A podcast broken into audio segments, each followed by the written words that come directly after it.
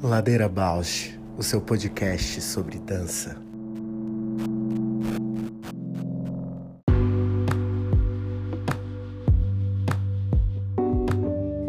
Olá, eu sou a Paula Petreca.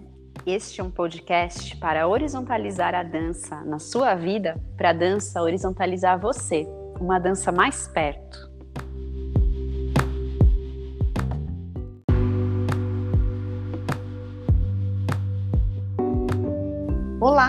Eu sou a Juliana Alves e este é o Ladeira Bausch, um encontro semanal para mover pensamentos de corpo, com temas que nem sempre vão para cena, sem glamour e sem mito.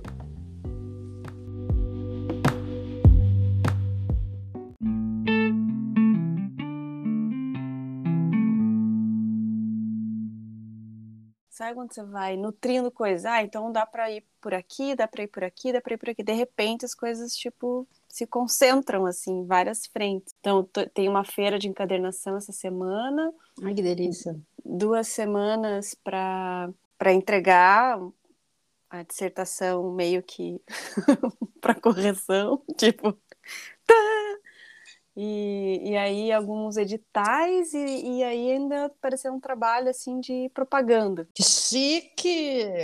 Que você aí precisa fazer um gravar um vídeo, tirar foto, se preparar para fazer o uhum. teste, né? Não uhum. é que estou uhum. aprovado, mas tem que se organizar para isso. Então, e as coisas, como é que você organiza tudo dentro do que já estava, assim, é bem e às vezes parece que você não tá fazendo nada, né? Tipo, ai, não tem ninguém, não tô indo em lugar nenhum, tipo, não tô trabalhando. Mas, nossa senhora! Mas já tem um monte de coisa movendo.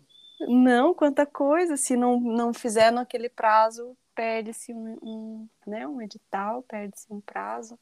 E uns que estão saindo resultado, outros que estão abrindo inscrição e assim vai. É, esse movimento de início do ano também tem essa coisa que parece que a gente fica preparando, preparando, preparando, as coisas vão começando meio devagar e ao mesmo tempo atropeladas. Uhum. E toda essa uhum. preparação já coloca a gente num, num estado diferente, né? Um estado Sim. estranho. É mais ou menos muito do que a gente faz nesse início de ano que dita um pouco o ano pra gente, né? Da área cultural, eu acho. Sim, sim, com certeza. Né?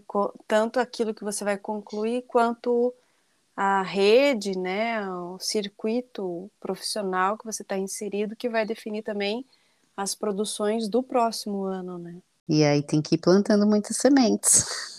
Exato. E às vezes a gente vai plantando sementes uh, não aleatórias, mas com diferentes focos, assim, porque Sim. às vezes pode um foco não não ser tudo aquilo, porque muda a gestão, muda a coordenação, muda banca de avaliação, muda. Total, né? e a gente tem perspectiva de muita mudança, né? Com o ano eleitoral, com Exato. tanta coisa que tem para acontecer. E aí você olha, você pensa, puxa, eu não sei se é para você funciona assim, mas eu sempre acho que eu tô aquém do que, de quem eu admiro, de quem eu acho que tem que fazer, das produções, sempre acho que precisava, tipo, ter feito muito mais, sabe? Sim, eu também. Sempre acho que eu tô. Ah, que não é suficiente, né? Mas eu tenho também a sensação de que no campo da arte a gente tem um nível de exigência que é muito alto, desnecessário até. E aí tem, tem sido inspirador, assim, esses anos já que eu tô num outro convívio, convívio do yoga. É, não que não tenha um nível de exigência alto, não é isso que eu quero dizer, mas também talvez por eu ser iniciante, né, eu sinta isso. Cada experiência é validada como cada experiência, sabe? Não sei, no campo da dança, às vezes eu sinto que parece que tem coisas que numa certa idade você já deveria, deveria ter feito, né? Uhum. E no yoga, enfim, muitas pessoas também começam mais tarde, não tem essa pressão, assim, de, ah, você já deveria ser uma professora sênior, uma praticante faixa preta. e na dança é muito estranho, parece que tem certas coisas eu não realizei e parece que passou da hora de realizar, tipo, que não vai mais acontecer. Uhum. Sabe? Nunca ganhei um prêmio, nem vou ganhar, porque já tô velha, já tô. É muito. Nossa, isso comigo é muito louco, mas eu acho que é. Mas o que, o que também a gente entende como prêmio? Exatamente, exatamente. Pode ver de mil maneiras, né? Mas eu penso nesse lugar mais formal mesmo. Num troféu, alguma coisa assim. Mas que isso? Se você tem uma, uma, um projeto, não, não é colocado como contem prêmio contemplado quando você passa um edital, você foi avaliada você e foi premiada, claro, mas que, por, por exemplo, festivais que têm de pesquisa em dança que dão prêmio, como no teatro e no cinema, por exemplo. Exatamente. Tem Onde muito, exatamente, isso? muito mais difícil. Ah, não, vamos, ó, daqui a 10 anos, Paula Petreca, vamos elaborar o Prêmio Ladeira Bausch. 10 anos nada, vamos daqui um ano. Um ano? Fechou? Imagine um troféuzinho da, da Pina. Ai, gostei. Não, a gente podia pensar nisso, né? Pensar o que que envolve, porque também é muito louco. Ano passado eu fui chamada. Olha que louco. Olha que louco. Agora eu tô elaborando aqui o negócio. Ano passado eu fui chamada para ser banca de um prêmio. Olha, ela e quem premia não, nunca ganhou prêmio. Isso, Vá, que eu pensei. Paula Petreca. Aí eu pensei ah. exatamente isso. Eu pensei, gente, eu nunca ganhei um prêmio, o que, que eu vou fazer no banca? Eu neguei o convite. Eu falei, não, não vou. Ai. E não fui. Porque como assim? Eu pensei exatamente isso. Eu pensei, bom, então eu já passei da fase de quem ganha prêmio, eu já tô na fase de quem premia. De quem premia. Só que eu nunca fui premiada, que hipocrisia é essa? Mas... Ai, não soube lidar, é isso? Não soube lidar. Mas agora pensando num prêmio Ladeira Bausch, que a gente pode pensar nessas categorias que alimentam a gente, a gente pode ter o um prêmio que não de quem nunca ganhou prêmio. Claro, nunca ganhou. Vem cá, nunca ganhou prêmio, você merece prêmio de quem prêmio. nunca ganhou prêmio, exatamente. Aqui tem o prêmio Cabeça de Chinchila. O que, que, é isso? É um prêmio subversivo, assim. Eles, porque tem o prêmio, prêmio Araucária, troféu Araucária, acho que é isso, que é do teatro. Só que foi passando o tempo e a galera via que aquele prêmio tava muito mamão com açúcar, né? Uhum. Tava muito facinho e que tava sempre os mesmos, assim, sempre os mesmos. E aí, acho que foi a Selvática, tomara que eu não esteja enganada, que começaram o prêmio Cabeça de Chinchila, e daí tem várias categorias, que eram exatamente aqueles que jamais iam ganhar, né? Nossa, isso me lembrou uma coisa que aconteceu no fim de semana, que eu fui gravar a participação num filme de um amigo meu, que não é diretor de cinema, ele trabalha mais com produção. Então ele fala o tempo inteiro, gente, não sou diretor, não sou diretor. E aí, as pessoas que estavam no elenco do filme não eram atores. a gente falou, ok, a gente também não, não somos atores. Aí, a pessoa que estava fazendo o som, em geral, ela é roteirista e estava fazendo o som. E falou, ok, não sou sonoplasta. E a gente começou a zoar muito com isso, né? Que era um filme todo anti, todo... Aí a gente pode fazer isso também, fazer o prêmio Olha. para o não bailarino, prêmio para o não coreógrafo. É, o que sem formação, é, muito bom. Vamos aí, quem está ouvindo a gente, já quiser contribuir com essa ideia do Prêmio Ladeira Bausch, pode mandar para a gente sugestão de categoria. Achei, achei muito top. Mas olha, eu tô pensando que muito engraçado essa conversa aparecer aqui agora, porque hoje a gente vai conversar com a Jane de Oliveira, que ela é uma pesquisadora, tem um trabalho de teoria, história, crítica da dança, na relação com artes visuais, na relação com o cinema. E a Jani, eu já fiz cursos dela, ela já fez cursos meus, a gente tem estabelecido uma troca e ela me ensina muito a pensar sobre esse aspecto do que é, valida um trabalho, qualifica um trabalho, é, aprofunda a compreensão, as leituras, a comunicação de um trabalho, né?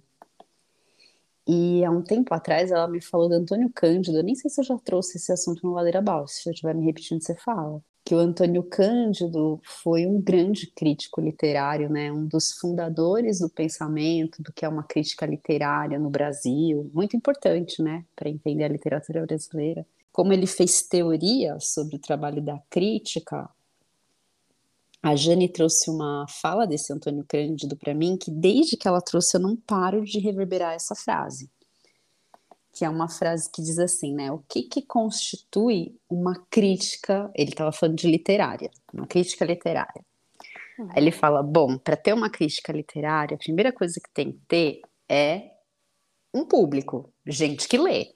Porque para que a gente vai ter uma crítica se não tiver leitores? Então, primeira coisa, público. A segunda coisa é um repertório. Se tem um público que lê, esse público vai conhecendo algumas obras e a partir da discussão sobre essas obras vai se formando um repertório comum, né, um cânone. E aí a crítica, ela tem referências, pontos de partida, da onde vai a reflexão. Uhum. E aí o terceiro ponto para a crítica fazer sentido é que o artista seja consciente de seu papel social, uhum. estético. Aí quando ela falou isso, assim, incrível, mas eu quase chorei e pensei, nossa, a gente na dança tá muito longe disso, né? Eu que sou sempre a via negativa, já achei que falta tudo isso, falta, falta, falta.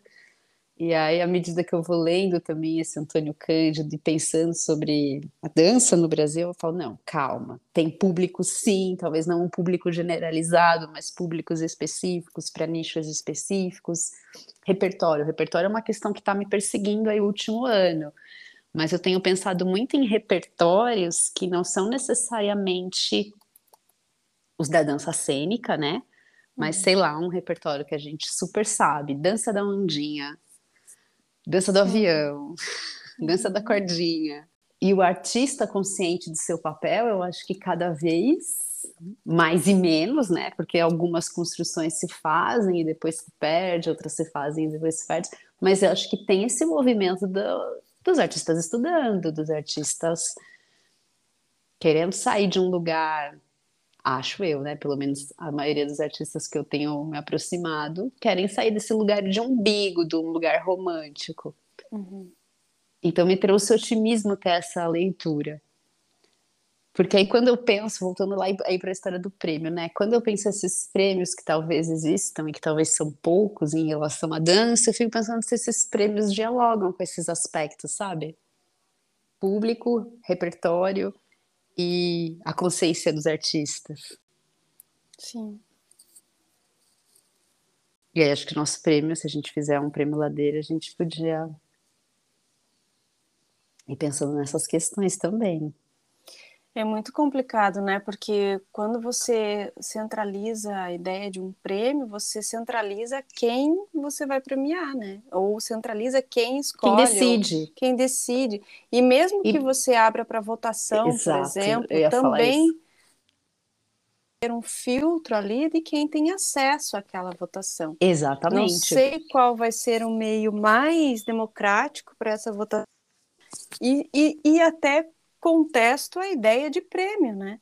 Porque, Exato. Para que, para que, e até categoria, para que ter alguém que se destacou? Legal, se destacou, mas por um viés. É, e daí a gente parece que isso só pontua e, e fortalece a ideia de que existe um lugar de sucesso, de superação, de, de chegada, de né, a conquistar, que você nunca tá, você nunca tá massa, você nunca tá fazendo, você tá sempre tendo que, poxa, mas isso que a gente tá falando, a gente tá sempre fazendo, a gente está sempre produzindo.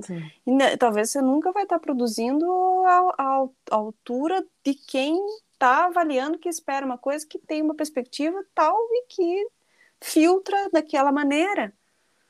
Mas pensando e... nessa história, Ju, de por que, que existem os prêmios? Os prêmios têm a ver com o pacto, né? Quando você, quem dá prêmio já se coloca nesse lugar de poder e é uma maneira de estabelecer quem esse poder está validando.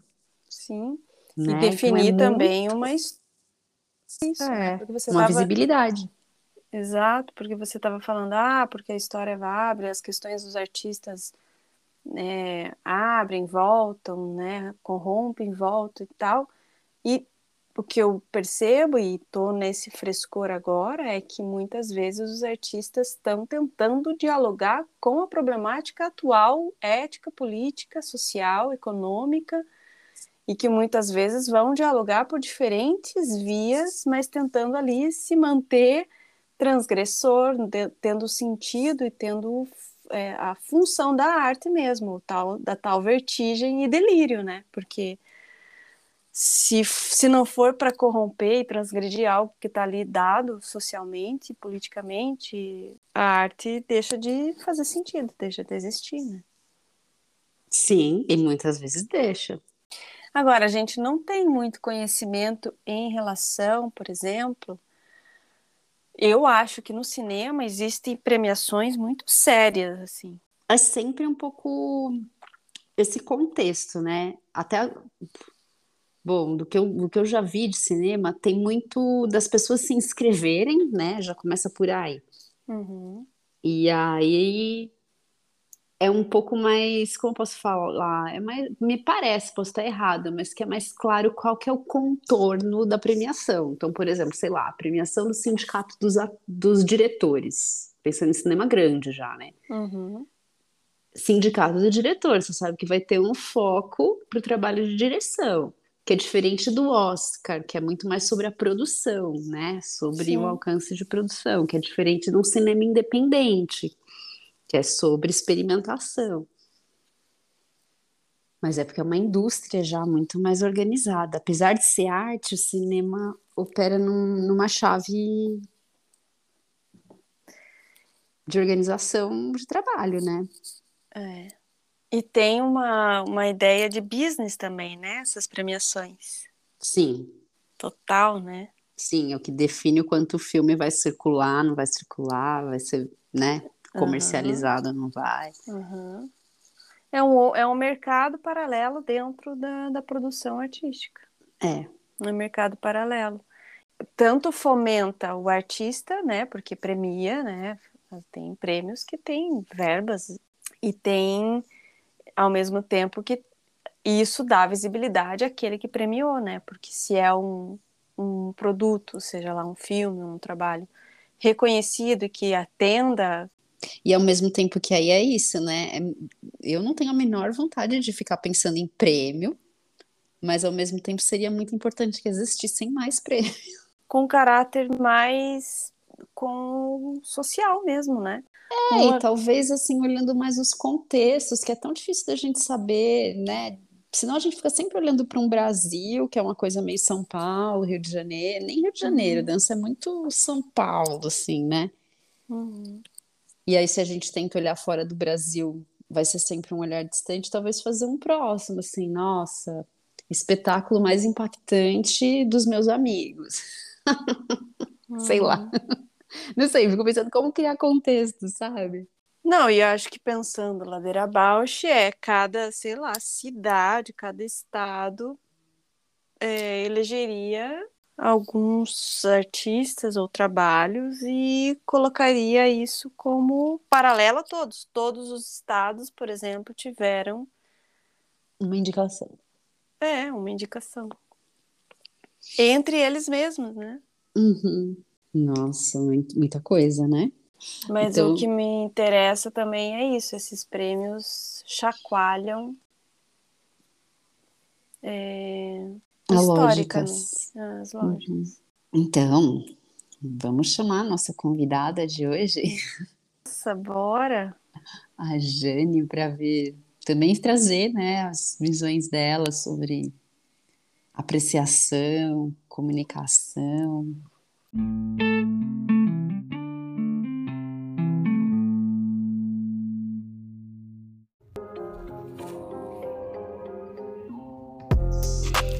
o Ladeira Bausch tem uma parceria com o Portal Mude. Você pode seguir a gente por lá e acompanhar as novidades sobre dança exclusivas desse portal. Se você tem interesse por uma parceria com o Ladeira, manda sua proposta pra gente ladeirabausch.gmail.com Ladeira Bausch, o seu podcast sobre dança. Bem-vinda, Jane. Aqui é a Ju. Obrigada. Prazer, Ju. Prazer conhecê-la. Um prazer você ter vindo aqui para a gente poder conversar. Já antecipei na introdução quanto tem sido muito bacana as trocas que a gente tem feito. Então, hoje é um dia assim para a gente saber mais da sua pesquisa, né? E falar de modernidade na dança também. Bacana, muito obrigada pelo convite. Eu acompanho Ladeira já faz um tempo e eu estou muito feliz de estar aqui e tenho que parabenizar vocês por esse trabalho que é muito bacana, muito bacana e muito importante. Aí vocês acharam talvez uma lacuna aí, é, onde é, um espaço né, novo para a gente conversar sobre dança, isso é super, super bacana. Então... Muito obrigada. então, eu vou pedir para você também se apresentar para a gente, falar o que você faz e quem é você na ladeira, nossa pergunta de abertura. Tá certo, mas eu sei uma pergunta difícil, né? É... Bom, é... eu não me penso como uma artista da dança, apesar de eu dançar desde muito tempo, eu sempre estive muito próxima da dança, sempre dancei, nunca levei isso profissionalmente, mas é os caminhos da vida foram me levando também para um interesse de pesquisa em dança, né? Então, apesar de eu não ter uma formação de graduação em dança, né, eu fui é, da letras, eu fui para os estudos culturais e quando eu comecei a me apaixonar pelos estudos culturais, eu percebi que, na verdade, é, existem possibilidades de pesquisa, pesquisa acadêmica, pesquisa histórica, que envolve todas as formas de conhecimento e envolvem também né, a parte de cultura, e que tinha ali um, uma possibilidade de eu estar, estudar a dança. E como eu estava no departamento de letras modernas da USP, mais especificamente na área de inglês, eu achei que tinha uma conexão é, com a dança moderna, até porque eu sempre fiz aula de dança moderna, gosto da técnica de Graham, já estava no meu corpo e tinha muito essa curiosidade de conectar as coisas, né? E ir um pouco para a teoria, ir um pouco para a pesquisa e entender essa forma de, de arte de uma maneira um pouco mais informada. Então, na verdade, eu fui fazer um doutorado, que começou como mestrado, virou doutorado, e eu acabei pesquisando é, a carreira da Martha Graham no, bem no início, né? Eu queria saber realmente como que a dança moderna tinha começado, é, que contexto histórico deu origem a essa forma de dança, e, enfim, um pouco a lenda antes da lenda, né? Porque a Marta sempre é é um nome, né? Assim, importante. Então, uhum. como que uma pessoa normal que dança vira isso, né? É Nossa. Um por esse caminho que eu que eu quis é, entrar. E, então, eu concluí em 2020 essa pesquisa, né, que, que chama Marta Graham e a dança moderna na linha de frente do movimento progressista. E foi uma delícia, porque a gente mexendo com o arquivo, a gente abre uma gavetinha para procurar uma coisa e a gente acha um monte de coisa. Então, isso abriu novos interesses. E, enfim, eu pretendo continuar estudando dança e a história da dança, é, não necessariamente só né, na, na história da Marta, mas abrir um pouco esse leque. E aí, falando de Graham, nas quedas e recuperações, quem é você na ladeira, Jane? Quem sou eu na ladeira? Aff, Maria! É, então, eu acho que eu não sei. Eu acho que eu sou a pessoa que eu estou tentando me entender na ladeira tentando me situar, tentando me, me achar e me identificar na ladeira da dança, na ladeira que é o Brasil. e, e na ladeira do, desse momento pessoal também, porque acho que quando a gente conclui uma pesquisa é uma delícia, né? Porque o processo é dolorido, é solitário e tudo mas aí a gente sai e, e, fica, e a liberdade também é assustadora, né? Então aí a gente sai e fala, nossa, agora, e agora, né? Então, acho que tem, tem uma série de questões profissionais aí que eu ainda não resolvi. eu tenho um palpite, te ouvindo brevemente aqui, uhum. vou arriscar dizer que você é aquela que está lá na ladeira e não está sentindo dificuldade nenhuma de subir, descer a ladeira, porque você, tá, você falou que não é artista da dança, mas só está estudando Graham. Que já fazia Graham, que, que tá super envolvida, mas não, mas está em outras áreas, mas está ali, divando na ladeira. que delícia! Super fácil para você. Não sei o que eu estou fazendo aqui, mas está arrasando ali. Mas estamos indo, né? A gente, a gente continua. Muito legal você trazer essa relação de já ter uma prática e, e isso que a prática já nutria no corpo levar para uma teoria. Acho que isso eu até me identifico contigo. E aí, eu tenho uma questão aqui para você, que é uma coisa muito doida, né? De, por exemplo, também vim do balé clássico e depois fui fazer dança moderna. E quando eu fui fazer dança moderna, não tinha a menor noção dessa temporalidade, sabe? De que historicamente o clássico vem antes do moderno nem sabia o que era né, a modernidade, assim, e fui fazendo aula de dança moderna, e eu brinco que eu acho que eu sou moderna até hoje, eu acho que eu não virei contemporânea. Mas aí, é, quando você vai fazendo um percurso teórico, como que é essa chegada no, né, no momento quando você fala, estava nas letras modernas, né? Entender essa modernidade num campo teórico. Isso mudou como você entende a sua prática? Qual foi a relação, assim, dessa compreensão da modernidade? Ah, eu acho que, que isso, na verdade, vem de antes, né? Eu tenho que dar aqui o crédito.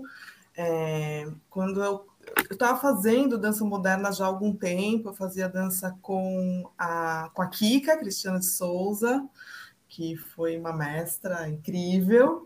E, e, na época eu fazia algumas aulas com a Cláudia de Souza, minha parceira, minha querida. Maravilhosa. E na época duas. eu, nossa, me sentia super insegura na aula da Cláudia, porque a companhia dela fazia aula, então eu ia só quando eu tinha que repor, e eu ficava ali, meio me sentindo patinho feio, né?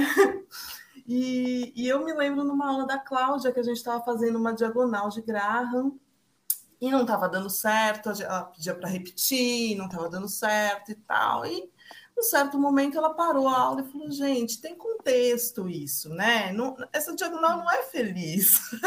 a gente tá, pensa que ela criou isso nos anos 20, nos anos 30, tinha lei seca, tinha depressão econômica. E aí eu pensei, cara, olha, isso que eu nunca pensei, né? Olha, olha que coisa, que relação. Isso foi lá atrás, muito antes de eu entrar na letras e tal. E acho que é uma coisa que eu nunca perdi de vista, que eu tava. Aí que eu percebi que eu estava praticando uma coisa que eu não tinha a menor ideia de onde tinha vindo. E aí, quando eu entrei na letras, né, que é um curso que tem uma pegada muito de historicizar as coisas, sobretudo os contextos culturais, é, eu me interessei demais, né? Eu também percebi, a gente vai percebendo as nossas lacunas, né? O quanto a gente não sabe de história e história geral, né? No, uhum.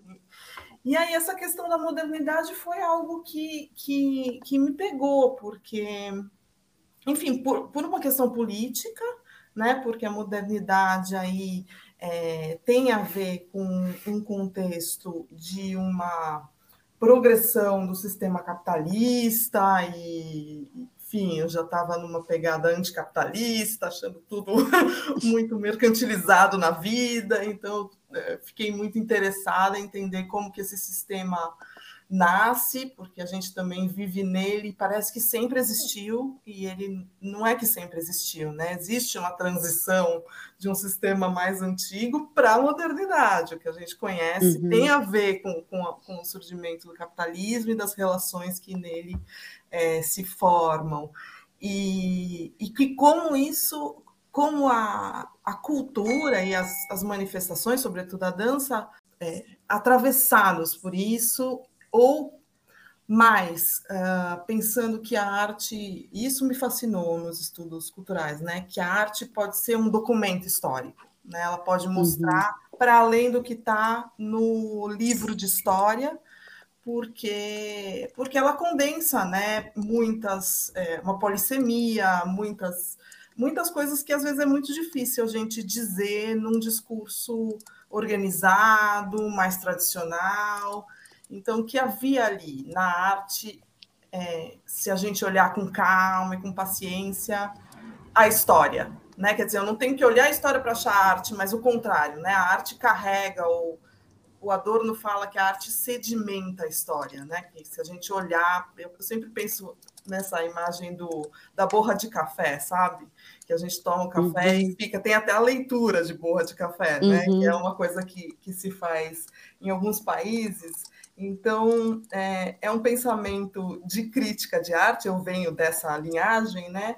Que é um pouco isso, é você olhar o sedimento que está por baixo da obra e tentar achar a história na obra. E aí, é, acho que porque a gente ainda é muito afetado pelo pensamento moderno, né? O modernismo entra também é, como um interesse aí. E aí, esse modernismo que é uma consequência da modernidade, mas não é, não é exatamente paralelo, né? A uhum. modernidade uhum. começa ali, vamos dizer que é, e aí eu estou resumindo, não sou historiadora, né? Mas a gente pensa na modernidade depois da, da Revolução Francesa, com todas essas mudanças, Revolução Industrial, né? Tem aí um, um início do, de uma fase do capitalismo. É, e o modernismo mesmo nas artes é, vai começar a aparecer um pouco depois, depois de 1848, né, e, e as revoltas populares, né? Então tem um momento da modernidade que ainda a classe burguesa ainda é tida como uma classe revolucionária, porque foi ela que fez a Revolução Francesa, Uhum. Mas quando a gente tem as revoltas populares é, em 1848, que os trabalhadores vão exigir né, os seus direitos, a gente percebe que os conceitos de igualdade, fraternidade e liberdade não eram para todo mundo. Né? E aí algum, os artistas começam a perceber que existe ponto de vista, né? A gente, eu tenho que, eu, eu, eu vou ficar do lado da classe que está reprimindo os trabalhadores ou eu vou ficar do lado dos trabalhadores? E aí é uma, é uma arte que toma partido, né? que começa a se colocar de um, de um lado político, que é o lado de quem é oprimido. Né? Então, a, acho que a modernidade, modernidade na arte né, tem muito a ver com isso. E na dança vem depois, né? É, Hoje, é já é nesse contexto que aparece essa ideia de entretenimento como uma distração das massas, dos trabalhadores, de manter alienado ou ainda não? Ah, eu, eu acredito que sim. Eu acredito que a, a ideia de entretenimento já estava uh, meio que desde sempre. É, e aí já, já é uma questão de pontos de vista, né? Quando a gente uhum. olha, olha a arte como entretenimento, é, é um jeito de olhar e de aceitar é, o status quo, né? Então vamos se divertir e continua a vida. E, e tem essa arte de, de, contestar, né? Que é a arte é, que toma, toma o outro partido, né? Que é uma arte que questiona. Então eu acho, acho que dá para datar aí não, eu perguntei isso porque eu fiquei pensando justamente na questão da modernidade na dança, né? Onde me parece que essas duas coisas vão coexistir. Uma, um viés que vem, né, contestando com muita é, trazendo reflexão, trazendo contestação, e uma outra, um outro lado, os cabarés, os vaudevilles, todos os music halls, na pegada total entretenimento, né? E aí eu fico pensando como que essas coisas coexistiam, qual era a relação entre elas, isso aparece nos teus estudos?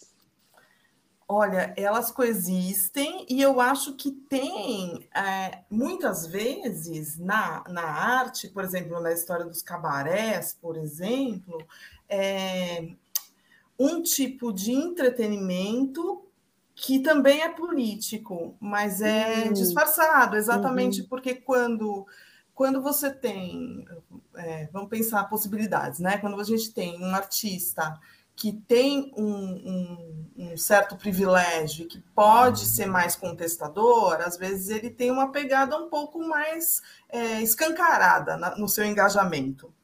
Mas quando a gente tem artistas de uma classe social mais baixa, que tem que trabalhar, que tem que pagar as contas como nós, assim, eles têm, às vezes, que questionar politicamente, querem e vão fazer isso, mas às vezes é, usa-se a desculpa do entretenimento, porque, porque às vezes a gente tem que também enganar a classe uhum. a classe mais alta para continuar trabalhando, não é isso? Os então, patrocinadores. História, é, exatamente. Então, na história dos cabarés, é, mesmo do vaudeville, eu acho que a gente tem as duas coisas, né? Uma, uma, uma arte menos politizada, mais na, na, base do entretenimento mesmo, de entreter as massas e continuar a vida, mas acho que em, to, em toda essa história existem é, elementos de, de, questionamento e eu acho que o humor é sempre é sempre uma pegada aí que pode ser muito questionadora assim.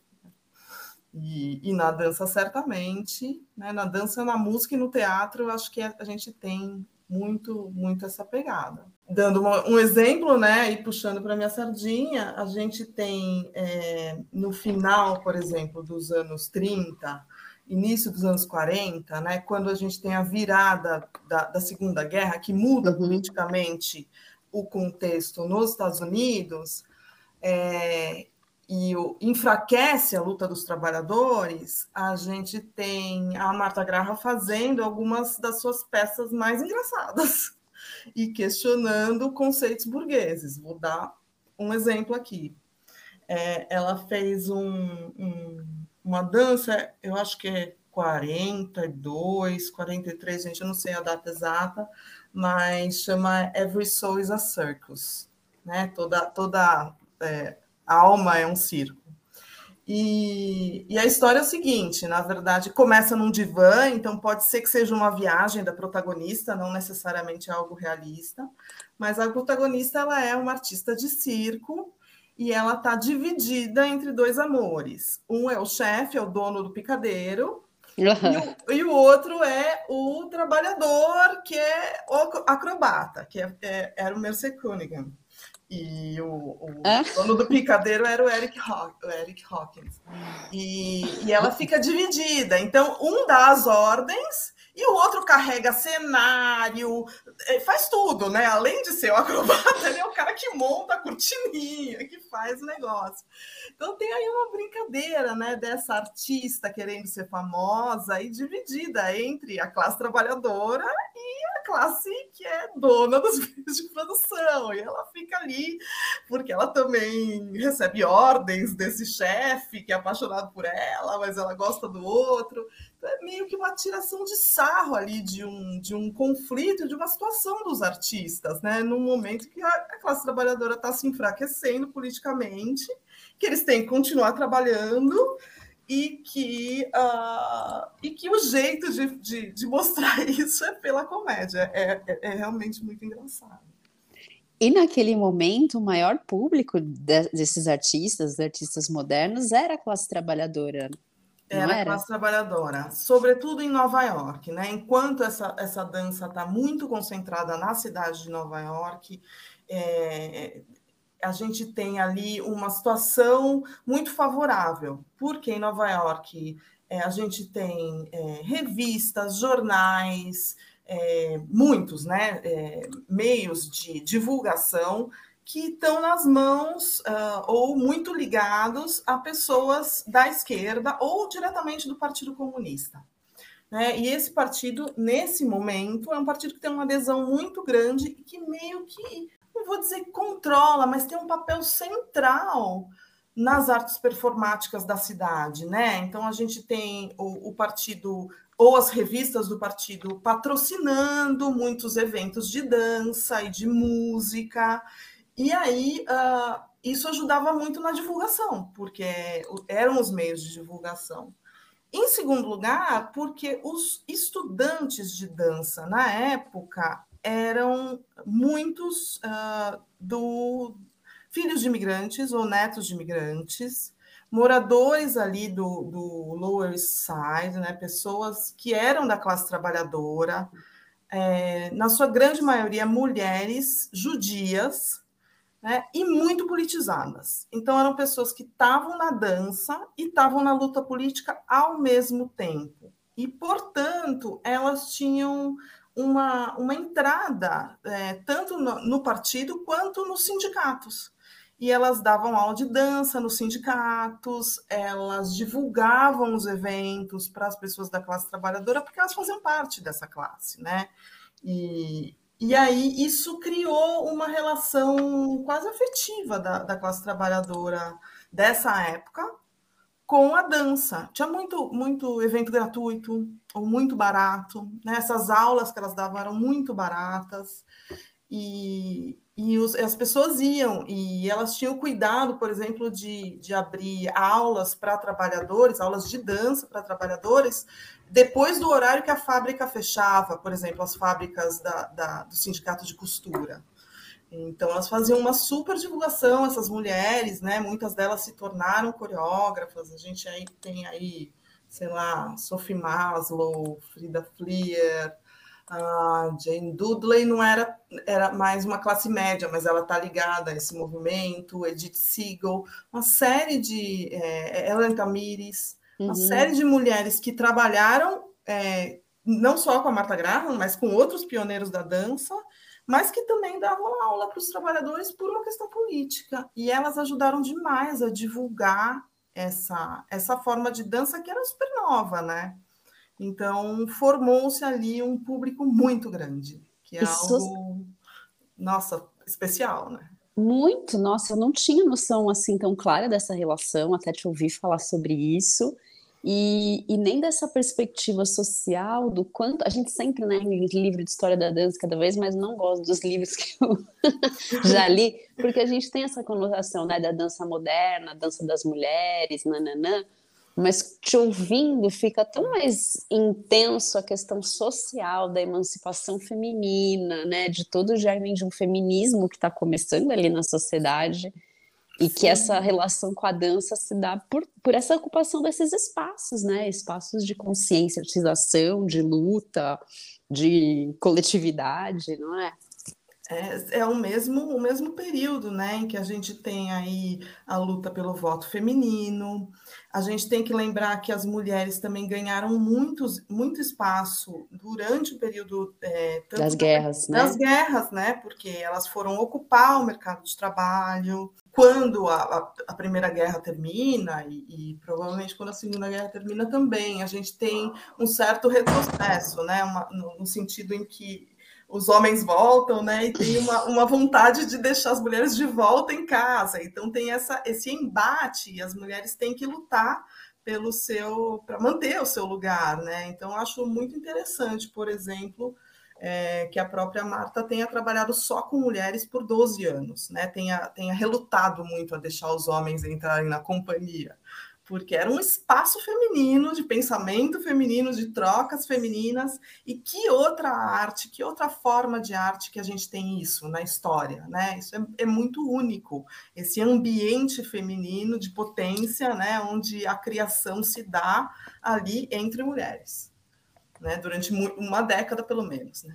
Nossa, tô aqui reverberando, né? Uhum. Pensando todo, toda essa questão social mesmo muito relacionada com a dança e o quanto essa dança, né, sendo também é, produzida para esse público, vai criando essas relações é, estéticas mesmo que trazem esse compromisso do social. Quando eu penso na Marta, eu fico pensando em que genialidade coreográfica ela tem na maneira como ela lida com conjuntos, né, com os trabalhos de grupo, nas, nas peças coreográficas dela, e acho que tem uma relação também com esse contexto que você está apresentando, né?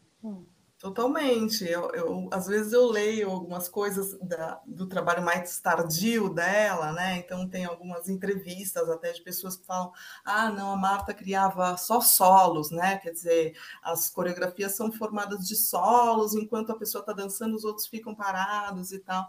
E eu penso, não, estão esquecendo de um, de um grupo enorme de coreografias que tem coros imensos e, e, e e um jeito de coreografar né, a, o, o, conjunto, né, a, a, coletividade, que é muito potente e que tem a ver com esse, com esse momento histórico mesmo. Eu acho que talvez esse o conjunto, né, o grupo, tenha perdido força quando o público muda, porque depois dos anos 40 o público muda, né? A, a, classe trabalhadora não é mais a mesma, ela não tem mais a mesma relação com a dança, a dança começa a receber outros tipos de financiamento, atingir um público que é de uma classe um pouco mais alta, e, e aí eu acho que a estética também vai uh, se adaptando nesse sentido que eu falei no começo da, da, da, nossa conversa, né? Quer dizer, eu vou continuar contestando, mas eu também tenho que jogar um pouco o jogo do, do que está acontecendo, né? Atingir o público com quem eu estou conversando agora, né? E aí eu acho que entra um pouco essa, essas personagens, né? Mais trágicas, uhum. coisa mais da interioridade mas que sempre, Drama, de né? alguma né? maneira, tem um, alguma representatividade, né? Ainda tem coro em muitas das, das coreografias, né? De vez em quando a gente tem ali é, momentos de, de, de bastante força ainda do coletivo, né? Ou de personagens individuais que representam algum tipo de coletivo, que também é uma coisa que não é muito fácil da gente ler, mas que tem uma força política interessante. Quanta riqueza, Jane, de perspectiva assim dessa refinado, né, para observar a história e, os, e o contexto e, e, fico pensando no hoje, assim, como seria a história que a gente está fazendo hoje. E se, por exemplo, fico pensando, acho que tem pessoas como você, como a Paula, com, que já trazem um, um olhar para a documentação e para a história com um olhar mais refinado, com esse olhar que, olha, tinha isso, estava acontecendo isso, estava acontecendo aquilo, que estava. Talvez essas pessoas estavam se contextualizando ali, estavam se adequando ao contexto, não só para um olhar, por exemplo, na dança, só técnico, movimento, forma. Claro que a estética também diz muito sobre a ética e a política que está sendo. Mas o que que, é, que movimento que pode ser feito hoje, assim, para que esse olhar no futuro, porque a gente está fazendo agora, tenha mais esse refinamento, deixa mais rastros sobre o que, o que, o que acontece. Acho que é esse papel, mas acho que tem aí coisas para acrescentar a partir desse teu olhar, desse teu trabalho, né? Então, eu penso muito nisso e, e, eu sempre penso que, tradicionalmente, a história foi escrita sempre pelos vencedores, ou pelos vencedores do momento, né? Uhum. Então, quando a gente tem algum retrocesso histórico, um momento de muita caretice, de muito conservadorismo, né? E nos Estados Unidos, né, para pegar essa, essa história da dança moderna, a gente vai ter isso durante o período de macartismo, né? A partir do final dos anos 40 até as, as lutas dos anos 60 ali, a gente tem um período muito careta em que as coisas não podiam ser ditas, tem uma perseguição política muito grande. O que acontece é que a resistência continua, mas ela continua de uma maneira muito soterrada. E a dança tem essa particularidade de ser uma arte da presença, né? Então, quando nos anos 90 as pessoas começam a olhar de uma forma mais interessada para essa política dos anos 30, onde a gente tinha essa participação da classe trabalhadora, essas é, coreógrafas é, contestadoras, que muitas delas a gente ouve falar super pouco, né? Uhum. É, o que acontece é a falta de documentos, porque existe enfim, primeiro, quando a gente não tem dinheiro, a gente não documenta mesmo a nossa é. obra, né? Em segundo lugar, que existe um apagamento mesmo, né? De, de pensar, ah, isso não é importante, então, né? Isso é feito, enfim, pelos críticos, pelos arquivistas, pelos próprios historiadores. Eles vão selecionando o que eles vão guardar e o resto fica ali esquecido. E então isso pode ser um problema para o futuro. A gente chega nos anos 90 e fala: nossa, a gente quer, quer entender o que aconteceu ali nos anos 30. Muita gente já morreu, muita gente está muito velhinha e não quer falar disso. Tem um monte de coisas, pessoas saíram do país, né? E então o que eu digo para os artistas de hoje, né, é assim: se a gente quer que a nossa história seja contada, a gente tem que documentar. E hoje a gente tem tecnologia é, mais barata e mais acessível para documentar. Nem que isso não seja, não venha à tona agora, só de a gente ter documento, isso é importante, né? Coreógrafos, artistas, pesquisadores, documentem as suas coisas, organizem, deixem na mão de pessoas que vocês confiam, porque mesmo se a gente tem um período de retrocesso, em algum momento lá na frente alguém pode estar interessado nisso, e a gente depende das outras artes para documentar a dança, a gente depende de vídeo, de foto, de texto. Então, isso é muito importante.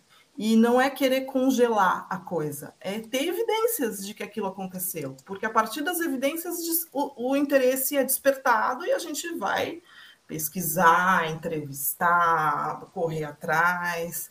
Então, eu acho que ainda tem muita coisa, por exemplo, para ser desenterrada dos anos 30 e, e, da dança moderna, dessa origem da dança moderna, que não nem tudo está tá dito, tem muita coisa que ainda é, quem quiser começar uma pesquisa, fazer iniciação, fazer mestrado, pode ir atrás, porque tem coisa bacana para descobrir.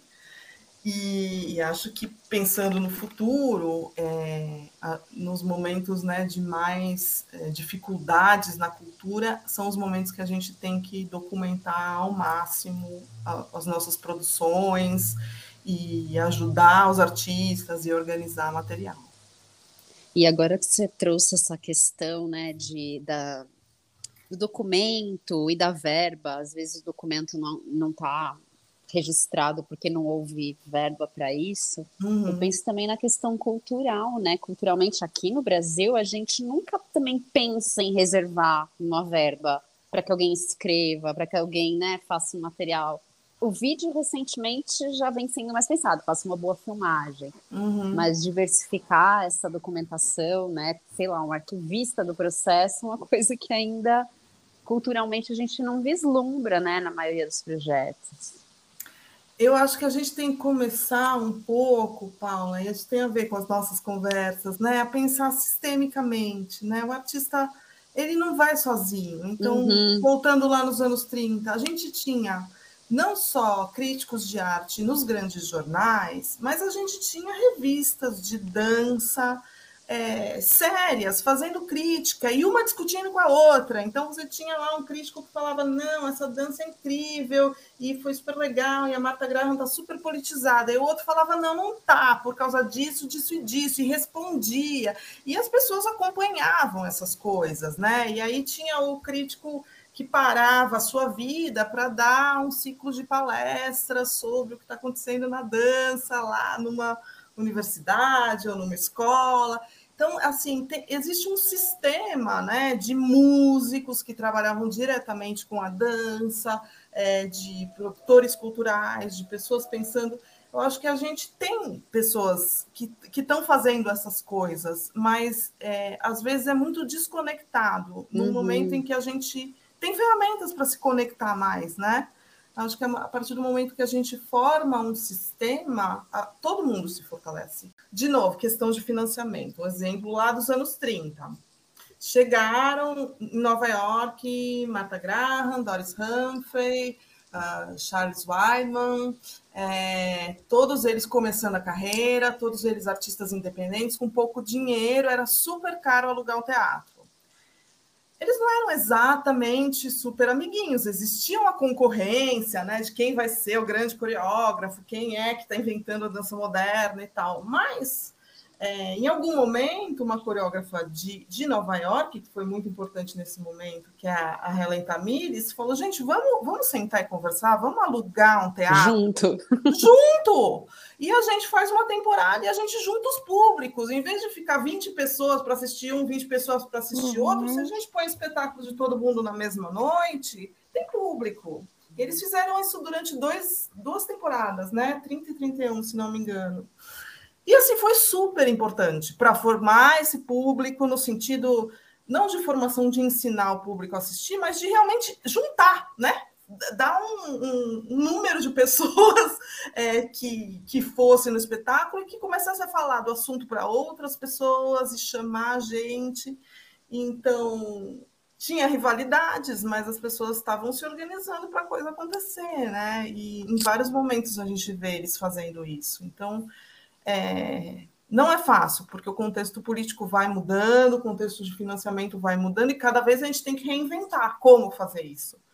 Mas, mas é o jeito, né? E aí você convida, faz um, um, um espetáculo coletivo, convida as pessoas que vão falar sobre isso, enfim, faz é, colaboração com artistas de outras áreas, isso vai criando essa rede. Ah, eu tenho com o palpite aqui comigo que lembro também da, da nossa convidada Simone Taquá, que nada vai mudar se a gente não trazer essas questões para o ensino. E aí volto para o ensino da dança, né? Quando vai ensinar, não colocar a história como, como algo paralelo, ou só repertório, né? Ou só é, de um nicho apenas, ou só técnica, forma, ou, ou motivação para aquilo ter acontecido, mas que o olhar para isso e que a, que a história esteja junto com a prática, né? Junto com o fazer, se perguntando o que aquele movimento tinha a ver com a história, o que, que tinha em relação. Não sei, fico, tenho esse palpite assim que que o próprio ensino de dança possa estar tá mais mas junto com essa documentação, enquanto a criança está aprendendo, também está documentando sobre si, sobre o, o, percurso que ela também faz na construção de, de si, na dança, né? Sim, sim, eu acho que principalmente na dança, que a gente tem esse ensino, às vezes, é, por conta do que a gente tem de bibliografia mesmo, que a Paula estava falando, né? Muito voltado para os grandes nomes, né? uhum. né? Para uma certa individualidade do artista. Eu acho que colocar é, é, no ensino essa questão de quais são quais são as, as, as condições de possibilidade para a arte ter para essa arte ter surgido naquele momento, porque daí você já introduz a história, né? Quais são as condições de possibilidade da Marta Graham ter feito sucesso? Né? Não é só porque ela é um gênio, ou só porque ela é uhum. é não é isso. Existe um contexto para que aquilo possa acontecer, existiu. Né? Senão não teria acontecido. Talvez num outro momento ela não fosse, eh, né? não, não fosse essa artista tão famosa, tão importante. Então, é, realmente é isso. A história não é paralela. A história é algo que está totalmente é, enlaçado né, na produção de arte. E aí a gente pensa também é, mais com mais propriedade o, o que a gente está fazendo hoje, né? O aluno que está produzindo dança, ou que quer ser bailarino, ou que quer ser coreógrafo, ou que quer trabalhar com produção em dança. É, pensar, Ou ser né? historiador, né? né? Saber ser que historiador, é ser pesquisador da dança. Uhum. É, e acho que tira um peso também, né? Porque essa coisa, ai, será que eu sou um gênio e eu vou fazer um super sucesso? Não é uma questão de ser um gênio, é uma questão de também é, construir pontes, perceber o que está acontecendo, onde, onde, onde dá para subir a ladeira, onde não dá. Melhor ficar quietinha ali. Jane, a gente já vai encaminhando para o final. Nossa, é muita riqueza tudo que você trouxe. Acho que teria, teria conversa aqui para a gente seguir mais uma hora de ladeira. Mas se a gente vai encaminhar para o final, e na ladeira a gente faz um exercício de dançar com as palavras, ou tentar trazer a dança para a palavra, trazer uma descrição de um movimento. E aí queria te pedir para agora, sei lá, a gente focar na tua voz, na tua condução, você descrever um movimento, um gesto, uma cena que tem a ver com os teus desejos de dança nesse aqui agora. Ah, eu acho que os meus desejos de dança têm a ver com uma coreografia é, que envolva muita gente.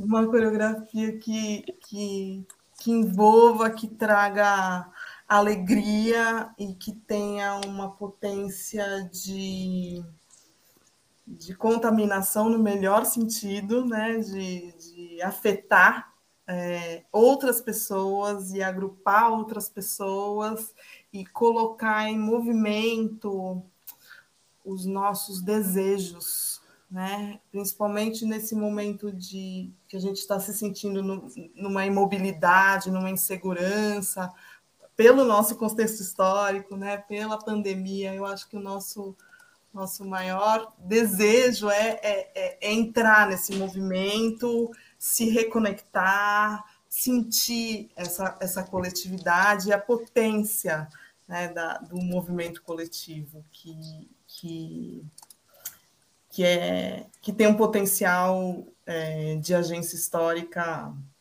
é, que talvez seja ainda a gente não tenha pensado totalmente, né? A gente nem, nem sabe todo esse potencial, mas eu acho que a gente só vai conseguir pensar no movimento, né? junto. Deu um quentinho aqui. No... Deu um quentinho. Não para, não para não, né?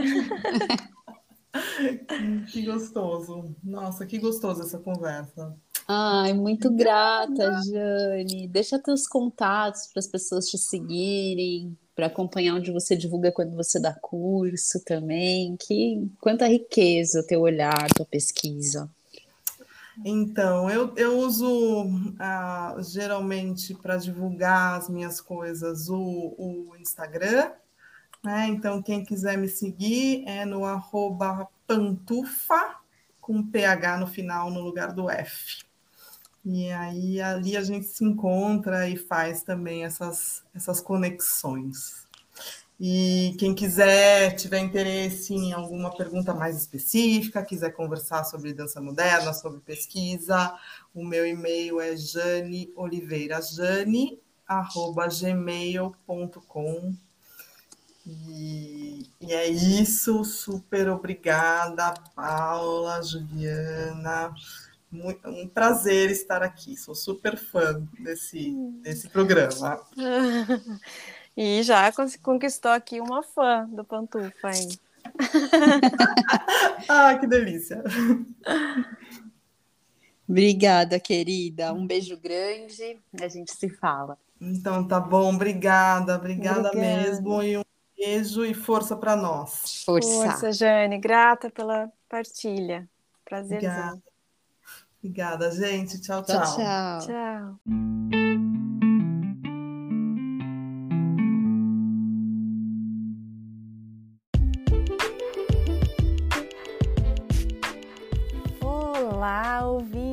do Ladeira Bausch. Estamos tão gratas por toda essa escuta. Queremos anunciar que agora temos uma campanha no Apoia-se. Caso queira contribuir com algum destes episódios, nos incentivar a continuar produzindo, entra lá no site do apoia.c barra Ladeira. Estaremos lá. Beijo a Bausch!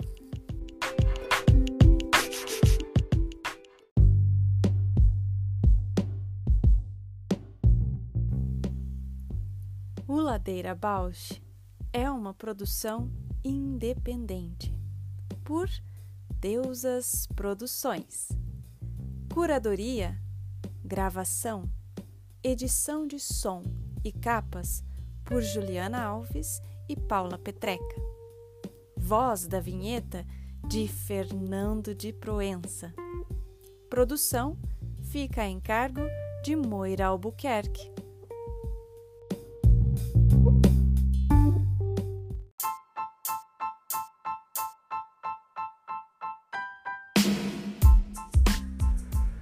Ladeira Bausch, o seu podcast sobre dança.